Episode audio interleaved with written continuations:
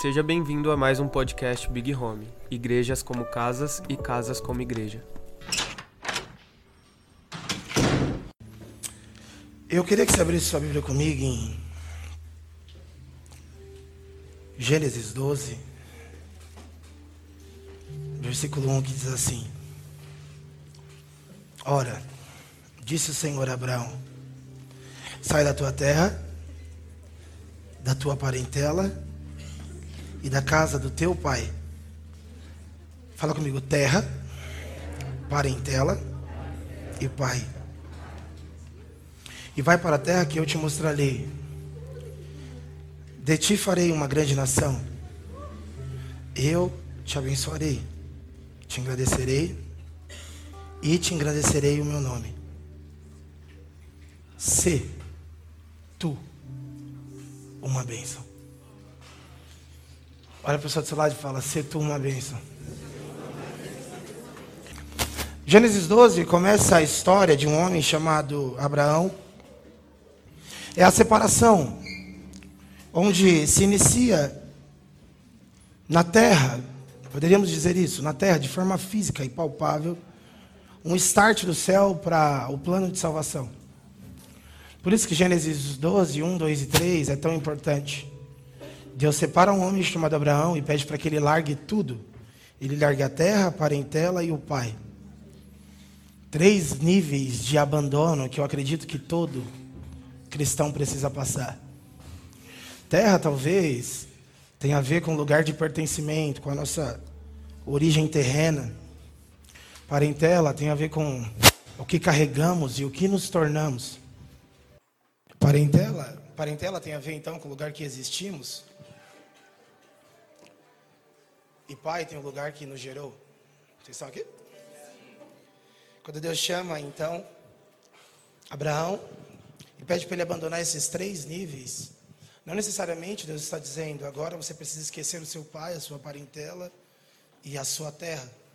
O que Deus está dizendo é você precisa não existir mais em nenhum desses três lugares. E vai por mim, eu sei que essa mensagem ela é um pouco dura no início dela, porque me parece meio contraditório Deus que ama a família pedir para abandonar o pai. Me parece um pouco contraditório Deus que ama a comunhão pedir para deixar os parentes. Mas é como aquele texto sobre quem ama o seu pai e a sua mãe mais do que a mim, não é digno de mim, não é? Não é sobre não amar pai e mãe. É sobre ter um padrão de amor que, em primeiro lugar, é a referência do amor a Deus. Só quem ama Deus consegue amar pai e mãe. Então, Abraão precisa sair dessa terra, só que existe uma afirmação que Deus dá para Abraão, que é: Abraão, eu te abençoarei, de ti farei bendita todas as famílias da terra, e seja tu uma bênção. Talvez na nossa conversa hoje, a Mari perguntou qual que é o tema da nossa pregação, eu disse: a pregação hoje é expansivo e responsivo. O movimento de uma igreja que expande e se responsabiliza. Toda expansão sem responsabilidade é negligência. E toda responsabilidade sem expansão conserva um coração miserável. Então eu acredito que no nosso meio existem pessoas que estão começando a construir algo e nós como igreja, como família espiritual, talvez estamos nesse lugar de avançar e se expandir para diversas formas, mas presta atenção. Deus não está levantando homens e mulheres negligentes. Deus está expandindo, expandindo com homens responsáveis. Quando Jesus encontra os discípulos, ele não está buscando 12 homens bons, ele está buscando 12 homens responsáveis. A traição de Judas diz muito sobre um coração que não amou Jesus, mas também diz sobre um coração que não se responsabilizou por ele. Vocês estão aqui? Então hoje eu quero conversar com você sobre algumas pessoas que precisam se responsabilizar com algumas coisas. Por exemplo, o assunto missões, ele nunca vai ser importante dentro da igreja enquanto ele for dinheiro e viagem. Ele precisa descer ao nível da responsabilidade. Assim como justiça social não vai convencer enquanto for baseado em constrangimento e história triste. Precisa descer ao nível da responsabilidade. Eu particularmente com 15 anos de idade, quando eu de fato recebi um toque de Deus, pouco tempo depois eu tive que alugar minha primeira casa, colocar dentro dessa casa umas 30 pessoas para orar, jejuar e ler a Bíblia diariamente. Vocês estão aqui? E essa obra parece que foi uma obra muito bonita de um jovem, mas na realidade foi só alguém que assumiu uma responsabilidade. Ou seja, qual que é o problema então de levantarmos uma geração de cristãos que são responsáveis? Porque eu não estou te pedindo muito, estou te pedindo o mínimo, responsabilidade. E essa palavra talvez ela já foi saturada em diversos níveis, porque talvez você se atrasou no seu trampo e seu patrão te disse, seja responsável. Talvez a sua mãe é, te entregou algo que você perdeu na rua e ela disse, você é irresponsável. Porque a responsabilidade ela está permeando todas as coisas que nós temos, todos os objetos que nós temos. Então, é, provavelmente, se você dirige, você tem uma carta que te dá consciência da sua responsabilidade com o automóvel na mão. Caso você não tenha isso, você já é, é você já é multado, você já é retirado. Você está errado. Por quê? Você não provou responsabilidade para dirigir esse tipo de coisa. Você está aqui? Então, normalmente, o que eu vejo é um monte de jovens, talvez um monte de pessoas que estão dizendo: Ah, eu quero fazer, eu quero dirigir, eu quero ser. E na realidade, nenhum deles tem é, habilitação para isso, não porque não tem desejo, mas porque não passou por um teste de responsabilidade. E talvez por isso, dentro do Brasil hoje, a gente grite muito sobre expansão, expansão, expansão e nada se expanda. Por quê? Expansão não é uma torcida. Expansão não é boa vibração. Expansão não é fala, não é música. Expansão é um ou dois que diz: Ó, sobre esse assunto eu me responsabilizo. Vocês estão aqui? Então Jesus precisa separar os discípulos. Melhor, ele precisa separar Abraão. E todo mundo acha que é muito bonito alguém olhar para a Bia e dizer: Bia, sai da sua casa, da sua parentela e vai para a terra que eu vou te mostrar. Tudo bem, é, é, de verdade, se você ganhasse uma viagem hoje e fosse aventureiro, você iria também. O maior desafio de Abraão não é sair do meio dos pais, das parentelas e da terra. O maior, o maior desafio é ser uma bênção, porque é o um assunto que dá encargo de responsabilidade. Vocês estão aqui? então, por diversas vezes. E eu gosto muito do que o Cesário disse na nossa mentoria de sexualidade. Por diversas vezes eu pensei que propósito era algo do imaginativo, era algo não tangível. Depois eu descobri que propósito é o que eu estou com a mão nele, é o que eu estou construindo, e sobretudo o que eu estou sendo responsável. Vocês estão aqui? Então tá. Existe algo que diferencia os responsáveis dos imaturos. As pessoas que podem responder um aqui e um agora, e as pessoas que ficam em uma expectativa do que um dia poderá acontecer. Eu tenho uma filha de quatro anos de idade, de três anos e pouco, quase quatro. E a Zara, ela é uma criança. E o que, que ela faz durante todo o dia dela? Ela fica sentada, esperando o que alguém pode fazer por ela. E na maioria das vezes, quando ela tenta fazer algo, por não ter consciência de responsabilidade com o que se tem na frente dela, ela toma bronca disso. Então eu e a Mari, perto da Zara, nós somos os tutores que cuidam dela enquanto ela é irresponsável. Amém? Só que vai chegar um tempo em que a Zara vai crescer e ela então vai ter as primeiras responsabilidades dela. Por exemplo, ela vai poder decidir que roupa ela vai vestir.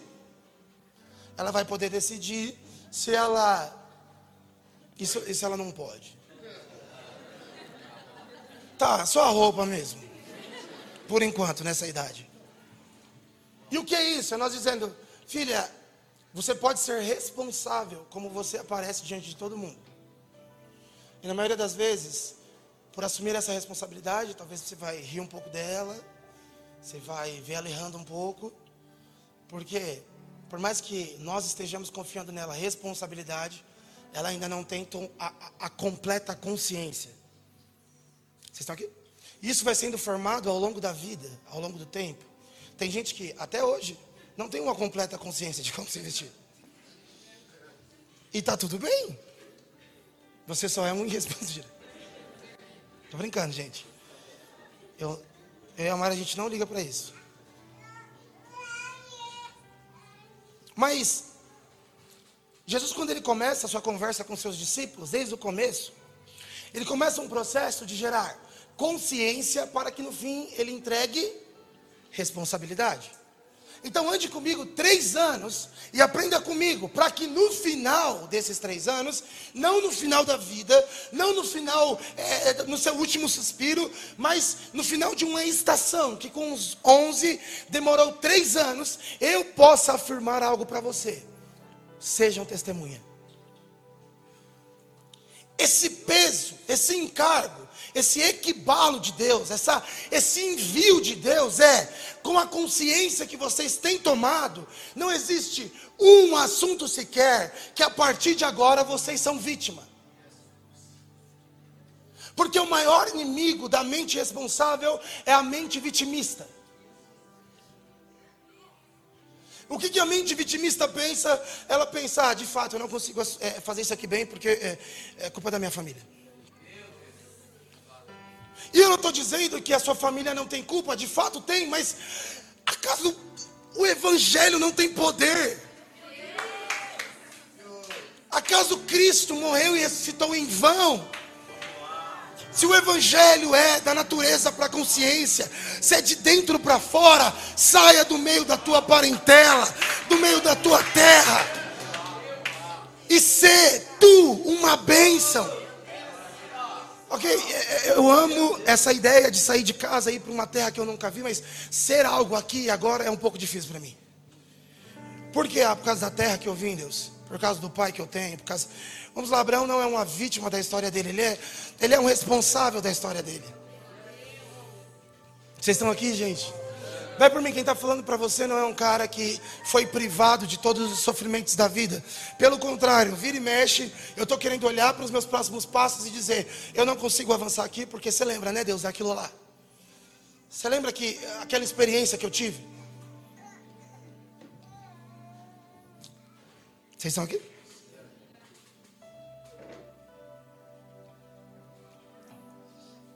Então a mente que se coloca sempre como vítima, em primeiro momento, ela, ela pode ser até acolhida dentro de um discipulado e de um pastoreio.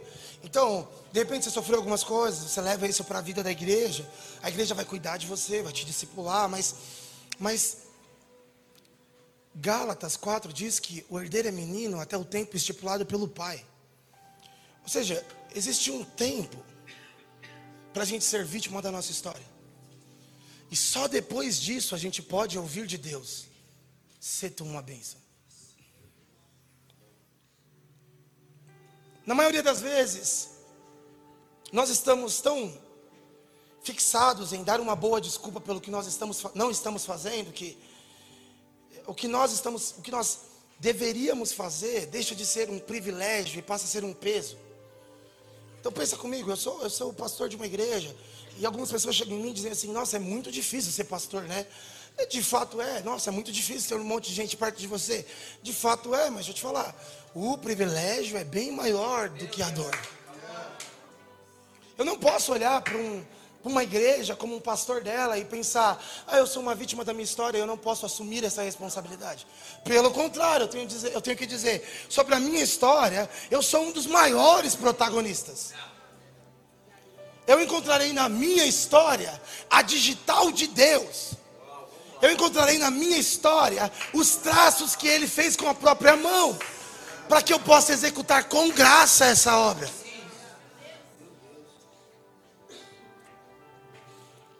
O Jeff falou sobre um grande último avivamento. E eu vou te dizer, o Rodrigo me mandou um vídeo hoje de um cara que estava no Brasil e perguntaram para ele: por que você está no Brasil? Ele disse: porque Deus disse que aqui é uma terra de avivamento. Aí perguntaram para ele: mas por que você não volta para os Estados Unidos? Todo mundo do Brasil quer ir para lá. Ele disse: porque lá não é o que Deus disse que é aqui.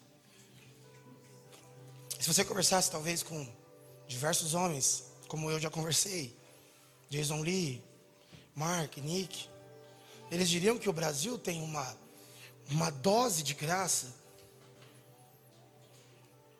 favor de Deus. Então, talvez você olhe e se assuste com nossos cultos, que de repente não tem cadeiras. Teve uma hora que eu abri o olho e eu fechei de novo. Falei, gente, o que aconteceu? Mas deixa eu te falar, isso não é uma tormenta para o Brasil. Vou te falar, esse é o maior privilégio do Brasil. A Europa está dando tudo para que alguém bagunçasse as cadeiras.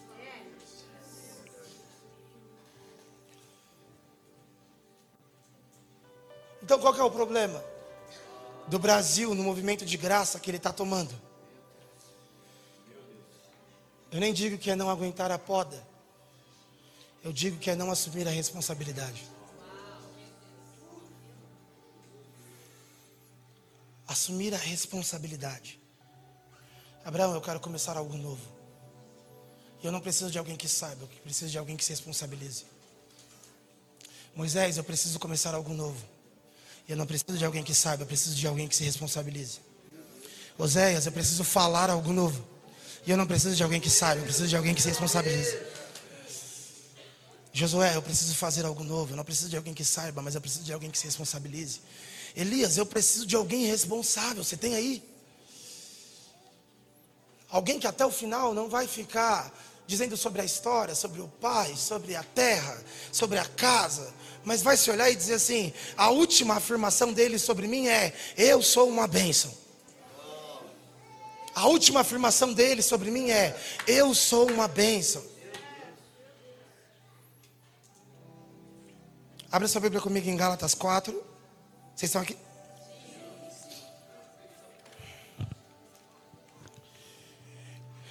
Digo, pois, que em todo tempo que o herdeiro é menino e nada se difere do servo, ainda que seja senhor de tudo, fala comigo, ainda que seja senhor de tudo, se for menino, de nada se difere do servo. Mas está debaixo de tutores e curadores até o tempo determinado pelo Pai. Mas vindo a plenitude dos tempos, Deus enviou seu filho, nascido de uma mulher, nascido sob a lei Assim também nós, que éramos meninos, estávamos reduzidos à servidão debaixo dos primeiros rudimentos do mundo, para remir os que estavam debaixo da lei, a fim de recebermos a adoção de filhos.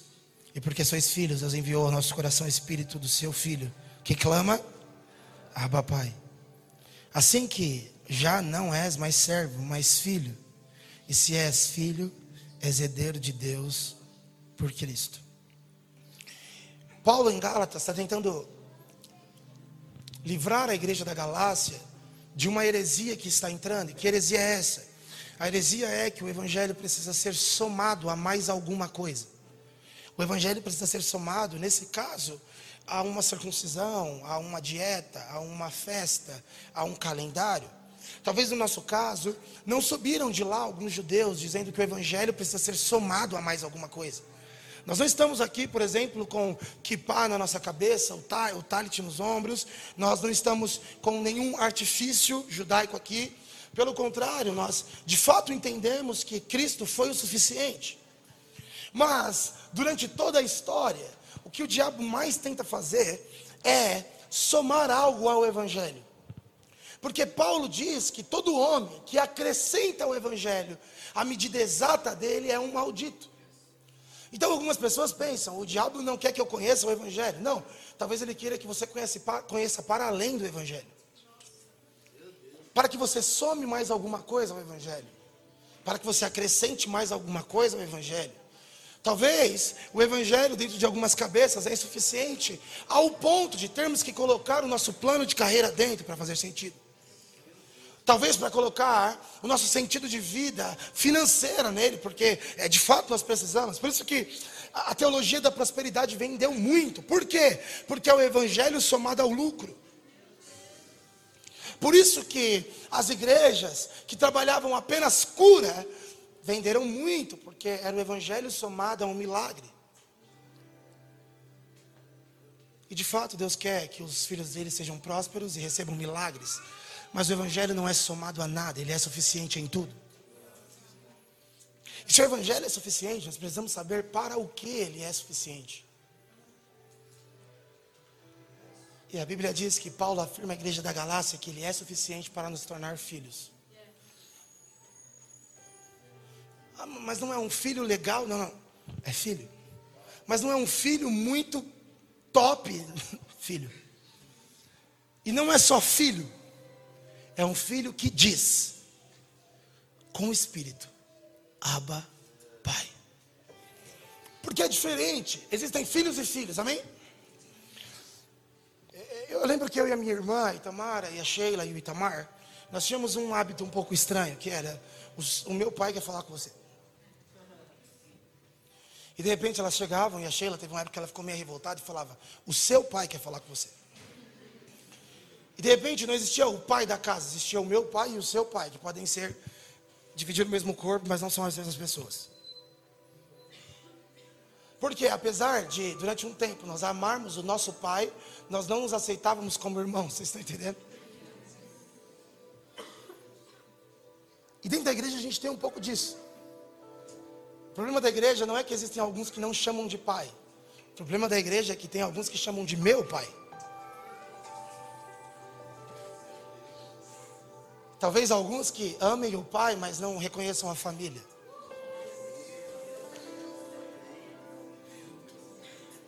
Só que Paulo diz que esse clamor, Abba Pai, que é o papaizinho, vamos lá.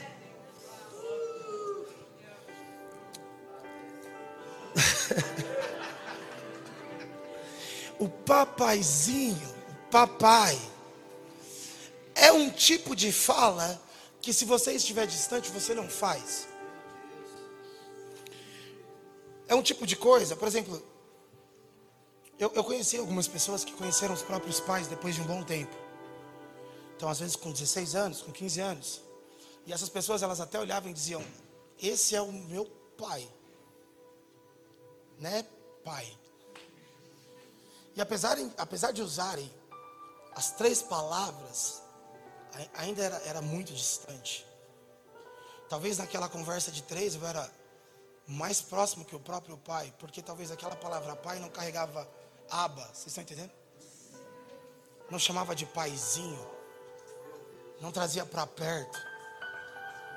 E algumas pessoas pensam que Deus é esse pai, é o pai. Só que a Bíblia diz que não, ele é o aba. Não é só um pai distante que nós temos, que está sentado num trono e não quer conversar com ninguém porque está cansado de governar o mundo o dia inteiro. Não. É um pai que está aqui.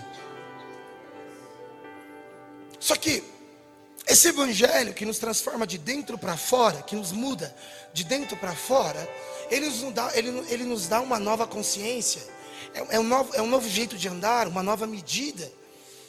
E durante muito tempo eu me perguntei por que, que Deus quer tanto fazer se cumprir em mim Romanos 12? Por que Ele quer transformar a minha mente? Talvez para mim ser semelhante a Cristo, mas não só no jeito de andar ou falar, mas na sua obra. E qual que é a obra de Deus? A obra de Deus em Cristo é o maior grito de responsabilidade que salvou todos os irresponsáveis.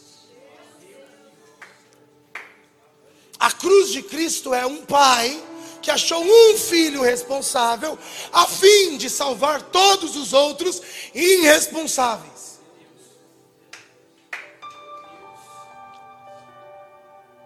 E só tem um jeito para esses irresponsáveis voltarem ao pai, se tornando a responsabilidade do único filho. Vocês estão aqui? Vocês estão entendendo? Então o Evangelho, ele se estabelece em Mateus, mas em Gênesis 12 começa um processo. Chega até Moisés e acontece um êxodo. O povo é tirado agora novamente de uma terra, de um lugar, de um jeito de pensar, e passa a desejar um novo lugar, uma nova terra.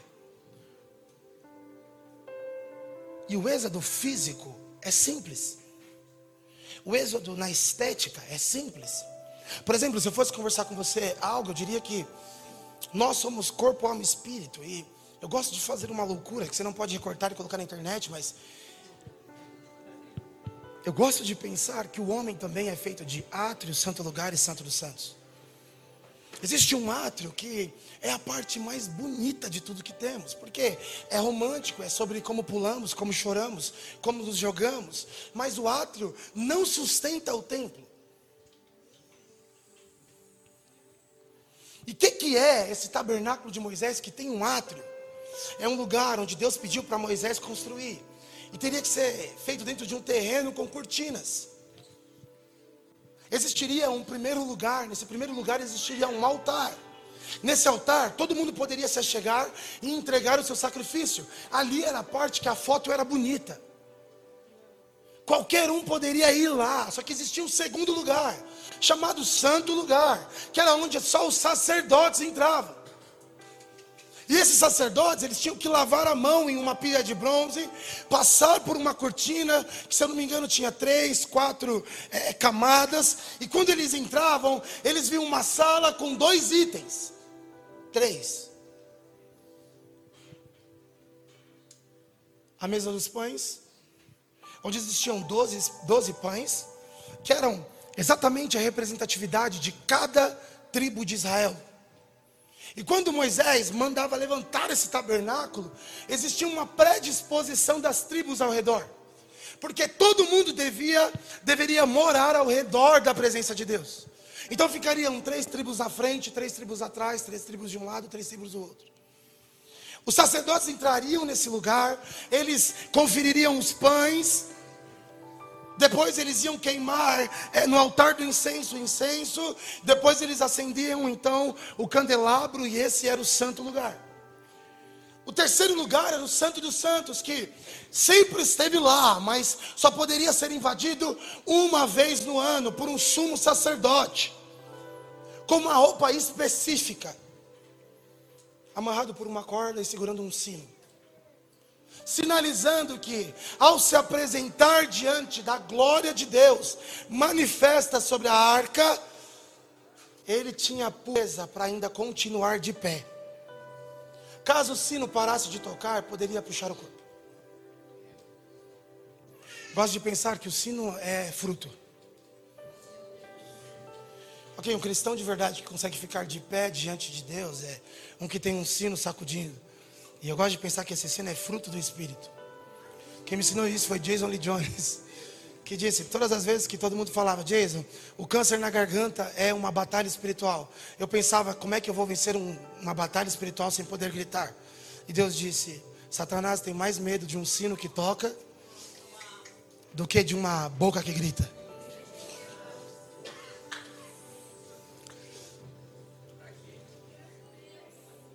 Quando o povo entendia que estavam sendo levantadas as coisas, e tudo é tão detalhado, Deus mostra tudo de forma muito detalhada. Existia esse movimento então no átrio. Tinha um fogo lá, tinha uma pia lá. Só que a vida do átrio não era o próprio átrio. A vida do átrio era o santo lugar. Pensando nessa mesma linha, como imaginar que não é a sua carne que sustenta o seu interno, é o seu interno que sustenta a sua carne. Por isso que a afirmação, o fogo deve queimar, não é uma prática do átrio, do átrio para o santo lugar, e sim do santo lugar para o átrio. Por mais que, quando nós falamos de tricotomia, corpo, alma e espírito, seja um assunto que todos sejam familiarizados. Eu sinto que na maioria das vezes dentro da igreja existe uma confusão tremenda com isso. Porque nós pensamos então que ou Deus é um Deus da estética que está apaixonado pelo átrio, está apaixonado pelo que está acontecendo no quintal aqui fora, ou Deus é um Deus só do átrio, que não está nem aí para o quintal. Quando na realidade Deus é o Deus do templo, Ele é o Deus do tabernáculo. A glória dele vem sobre todo o terreno. Vocês estão aqui? E o Evangelho, ele, ele nos emancipa para ser chamado casa de Deus. Pensando que agora existe um lugar em mim onde todos podem se achegar. Todos podem, perto de mim, diante de mim, eu posso promover para o Paiva reconciliação.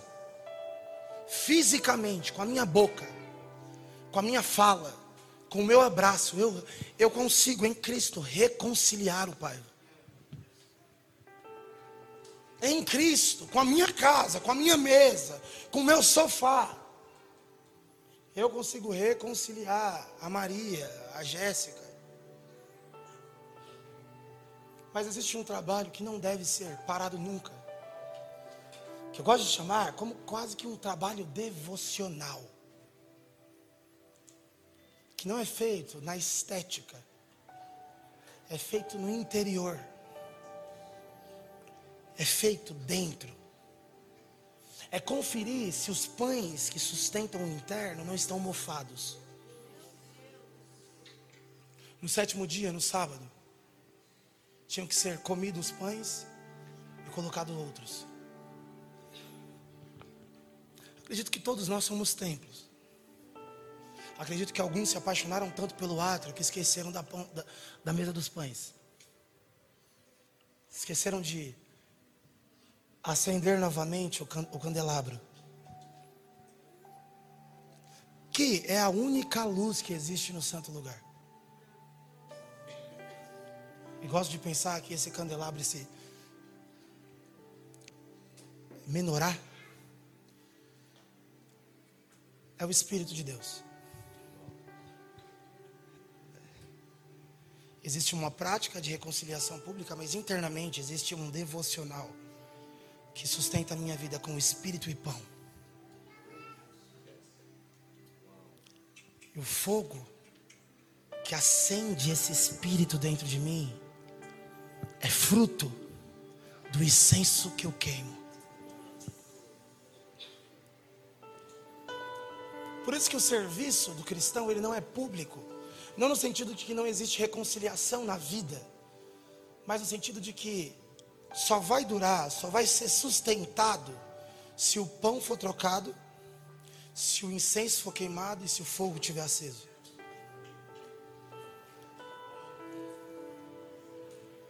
Nós temos um grande risco de nos tornarmos uma igreja de átrio. Uma igreja que é sobre o toque físico, que é sobre os pulos que damos, que é sobre os gritos que fazemos. Mas na verdade, é, deixa eu te falar uma coisa, o átrio ele é meio confuso, Paulão. O átrio ele é meio bagunçado. Por isso que precisa ter incenso dentro, porque é lá que vem o cheiro bom. O incenso é dentro porque é de lá que vem o cheiro bom. Aqui fora, sabe, às vezes eu desço, eu desço em alguns lugares, o celeiro passa em alguns lugares e, e a gente Sabe, é tanto cheiro, é tanta coisa que nós vemos e sentimos, é, mas nós vamos tentando localizar um cheiro interno das pessoas, sabe? Tentando responder à vida delas, não, não à estética delas. Vocês estão entendendo? E a maioria de nós, nós estamos falando, é, existe um bom perfume de Cristo em nós, como Paulo escreve em Corinto, mas nós não conseguimos pôr para fora, porque não é sobre o átrio, não é sobre o público, não é sobre só a nossa carne, é sobre um íntimo que tem pão, incenso e fogo.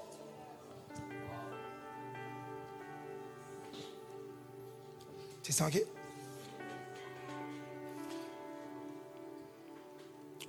Tabernáculo inteiro é construído com homens que são responsáveis. E o Jeff deve saber muito bem disso, mas durante todo o processo, Deus começa a falar nomes. Separe Jefferson e Karina para mim.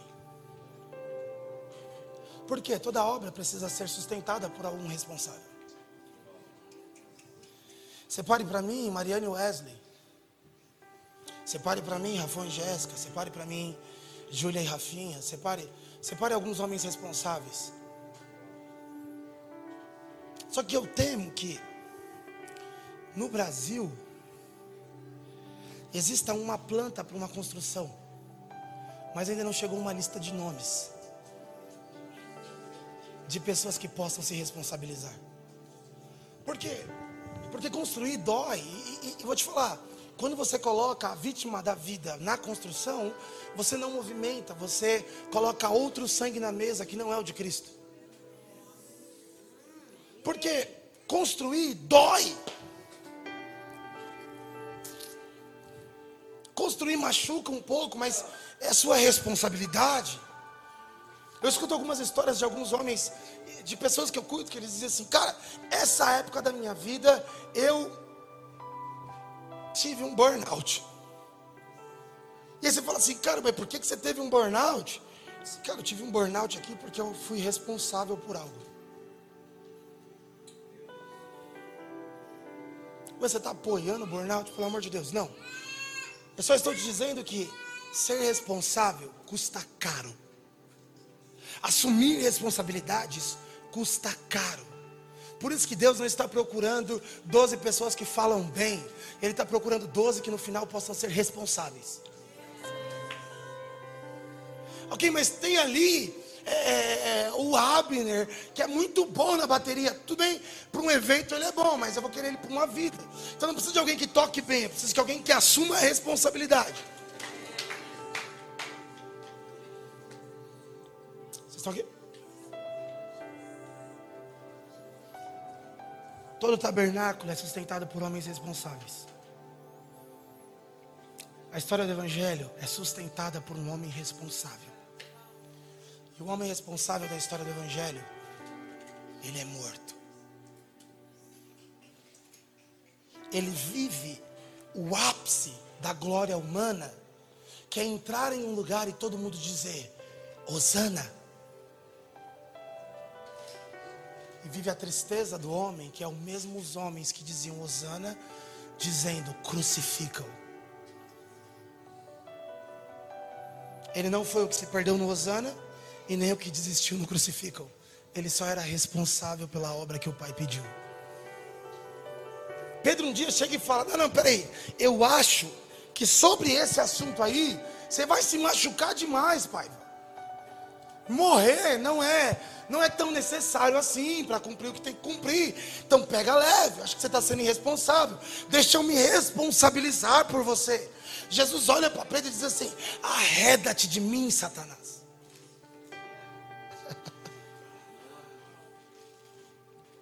Porque, sendo bem sincero, é diabólico essa ideia de que responsabilidade não tem dor. Todo responsável padece. Já falei da Zara, né? Vou falar dela de novo.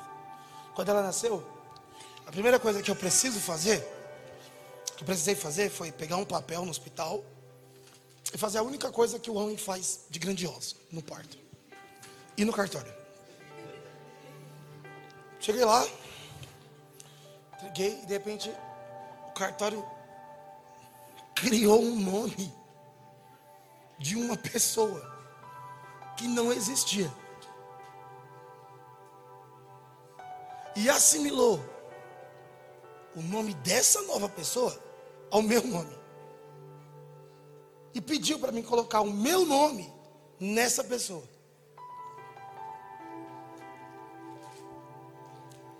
No nosso afeto, nós já éramos responsáveis pela Zara. A partir do momento que nós ouvimos o choro dela, melhor, a partir do momento que nós descobrimos a gravidez. Mas no cartório, alguém me olhou e disse: Qual é o nome? Eu, nossa. E eu, de fato, sempre quis colocar Antonieta. Só que a Mariana teve um sonho. E ela chamou a criança de Zara. Aí eu falei, eu não vou ficar de fora. Eu vou colocar o Louise. Que nós somos uma família. Mas a sensação que dá é. O mundo está sabendo que tem uma pessoa nova no mundo. E o mundo está sabendo que o responsável está no sobrenome dela.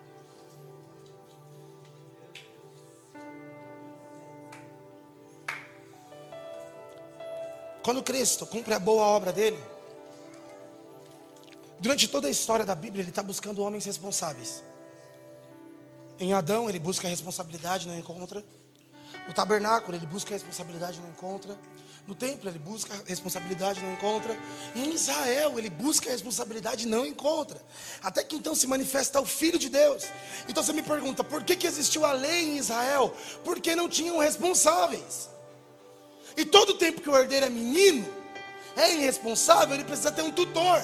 Então toma a lei para guiar os irresponsáveis. Mas chegando à plenitude dos tempos, Cristo foi enviado. E Cristo nos emancipa da lei. Não porque não temos que cumpri-la, mas porque responsabilidade é possível. Antes de Cristo, não é que o homem tinha que estar amarrado e agora em Cristo nós podemos ficar dançando e pulando. É que antes de Cristo, responsabilidade era impossível. Mas em Cristo, com a nova consciência, com o novo nascimento, surge a possibilidade de ter em nós as obras que houve no Filho de Deus. Qual que é a maior obra que houve no Filho de Deus? A obediência. Eu só faço o que eu vejo meu pai fazer. Ok, Jesus, mas vão te pegar, vão te matar, vão te machucar. Tudo bem?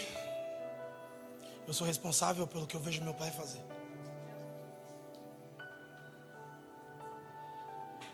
Vocês estão aqui?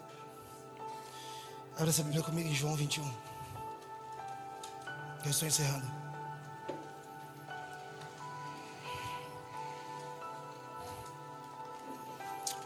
João 21, versículo 15.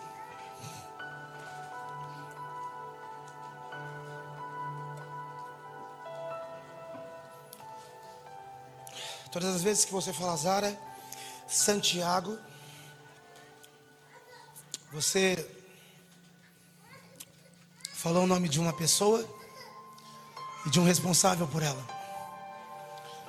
Só que um dia ela vai ser responsável pelo nome que eu dei. O nome dela já não diz sobre quem é responsável por ela apenas. Quando ela alcançar uma maioridade, ela vai dizer sobre o nome que ela se responsabilizou. Por isso que no casamento tem aquela briga, né? De você ter que escolher um nome e o pai e a mãe ficam assim para você. A mãe da Mari é Salles, né? E a gente pegou Santiago. Santiago é da Mari, viu? Achou que era meu, né? Não, não é. E, e, e você sente o desconforto do. Por que, que você não pegou Salles? Mas que a gente gosta do Chile.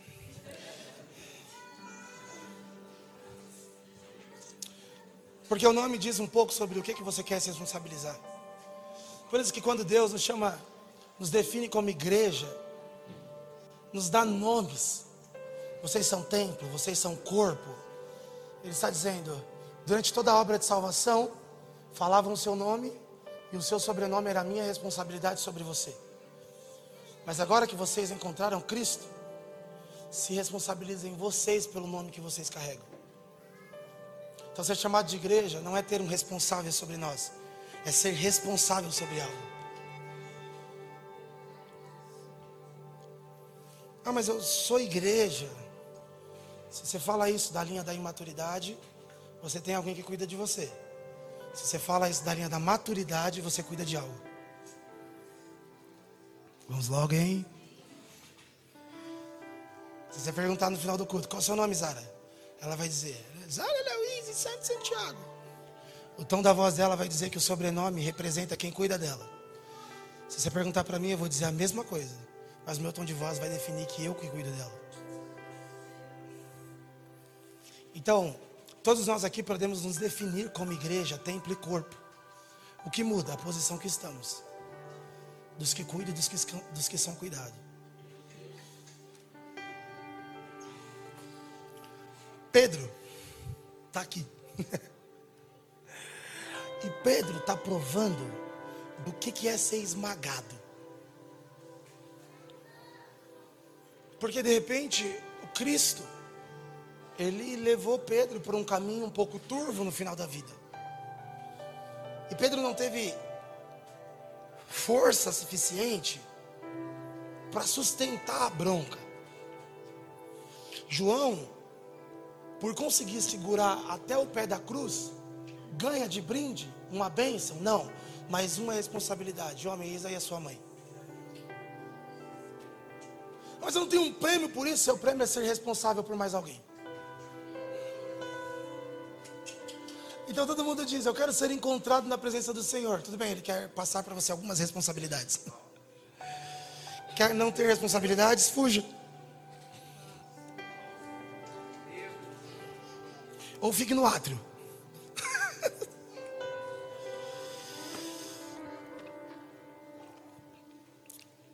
Jesus vai encontrar os discípulos que voltaram a pescar. Ele aparece. Os discípulos notam. O mais amado vê. Né, o coração, o coração da adoração reconhece de longe. O apóstolo confia, pula e vai. A gente cai no 15. Depois de terem comido, perguntou Jesus a Simão Pedro: Simão, filho de João, tu me amas mais do que esses outros? O que, que, que Deus está buscando aqui? Ele não está pedindo uma competição entre os discípulos. Mas é estranho pensar que o Filho de Deus está diante de todos dizendo: Hugo, você me ama mais do que toda essa igreja? Eu, particularmente, se eu estivesse na roda, eu ia ficar um pouco incomodado. Porque se ele falasse sim, eu ia dizer: você é arrogante. Você é arrogante, porque a mulher na fogueira te assustou e você deu para trás.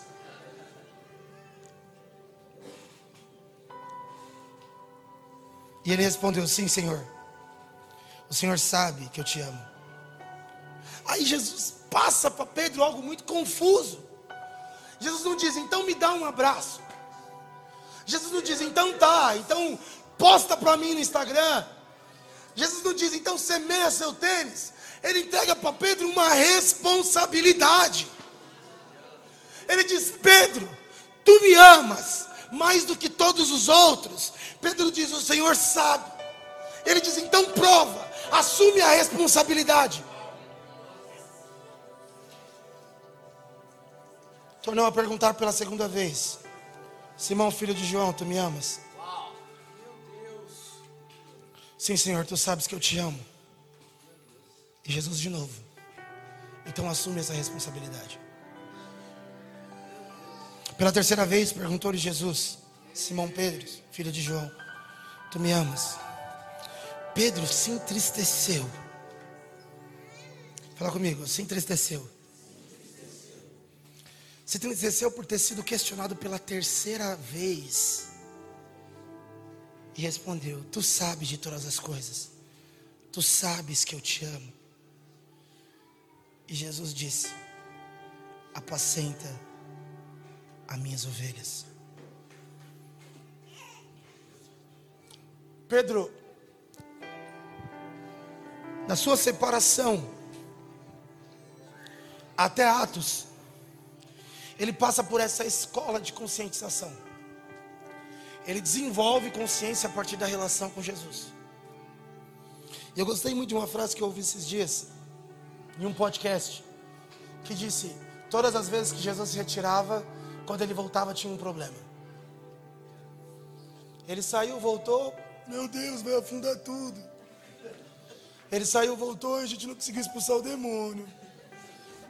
Todas as vezes que ele se retirava, ele denunciava uma fraqueza. Ele denunciava um déficit. Só que tem uma hora que Jesus se retira profundamente, por três dias.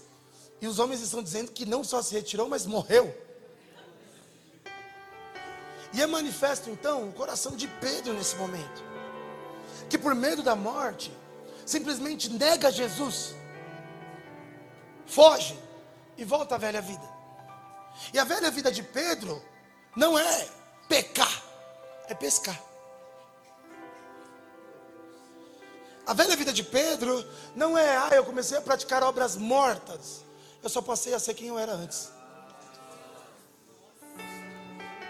Ok, eu não desviei, cara. Eu não estou nem pecando. Mas não é sobre pecar, é sobre só não ser mais o que você era e voltar a ser o que você foi antes do encontro.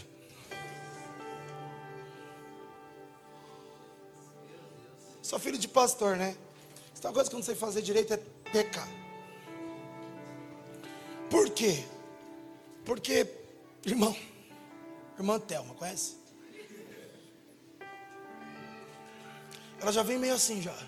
Wesley. Então, para evitar constrangimentos, eu sempre evitei pecar, eu falei, nossa, parça, voltar para casa.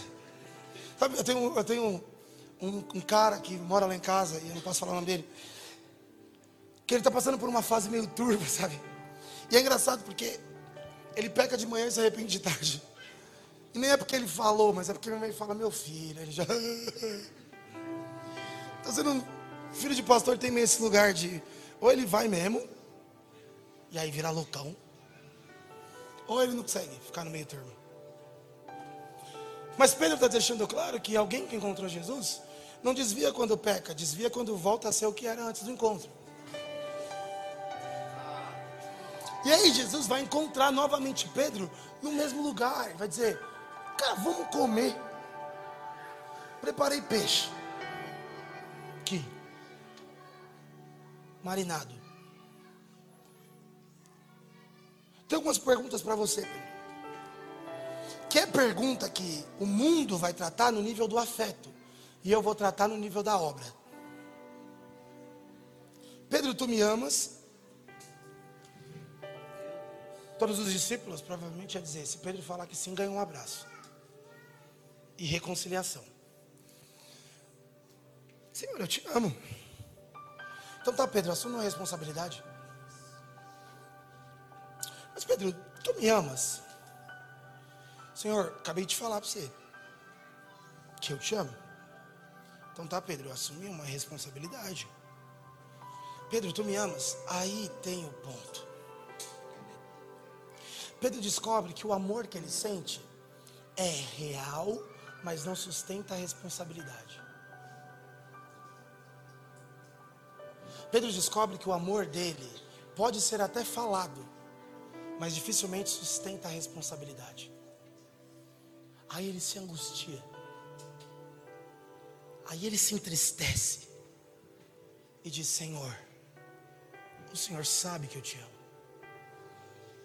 Jesus olha para ele e diz: Agora sim, Pedro, assume uma responsabilidade. Em Atos, Jesus subiu. Atos 1, Jesus. Olha aí. Está subindo. Os caras que vocês estão olhando para cima, vocês estão doidos? Ele foi, mas volta. E Pedro agora é deixado como da outra vez. Só que da outra vez é deixado em amor sem responsabilidade. Agora ele é deixado em amor para a responsabilidade. Pedro olha e fala: Vamos permanecer aqui. E prega. E de repente o Pedro, que tem dificuldade de andar em 12, começa a governar 3 mil. Lá, você com 12, você fez aquilo tudo de erro, imagina com 3 mil. Só que Pedro tinha uma graça que era: com 12 eu só tinha amor e não conseguia ser responsável. Com 3 mil, a responsabilidade me garante. Deixa eu te falar, todos os apóstolos que chegam até o final e viram mártires, até João, na ilha de Pátimos, se você entrasse lá e falasse: O que está acontecendo? Ele ia dizer: Eu ainda não fui, porque eu tenho uma responsabilidade sobre Apocalipse. No final da vida, preso em um lugar, Jesus, Deus, busca na terra um homem responsável e acha João e diz: Sobe para cá. Um responsável. No Brasil, eu sinto isso. Nós não precisamos de muito, nós queremos alguns responsáveis. Eu não sei, sabe? Daqui a pouco pode parecer que deu tudo errado, mas eu preciso garantir dentro do meu coração uma coisa: eu ainda sou responsável, Senhor. Na ilha de Pátimos, na ilha de Pátimos, pode parecer que todos os meus irmãos morreram, que a igreja primitiva diluiu, que a perseguição matou alguns, mas eu ainda sou o responsável, Deus.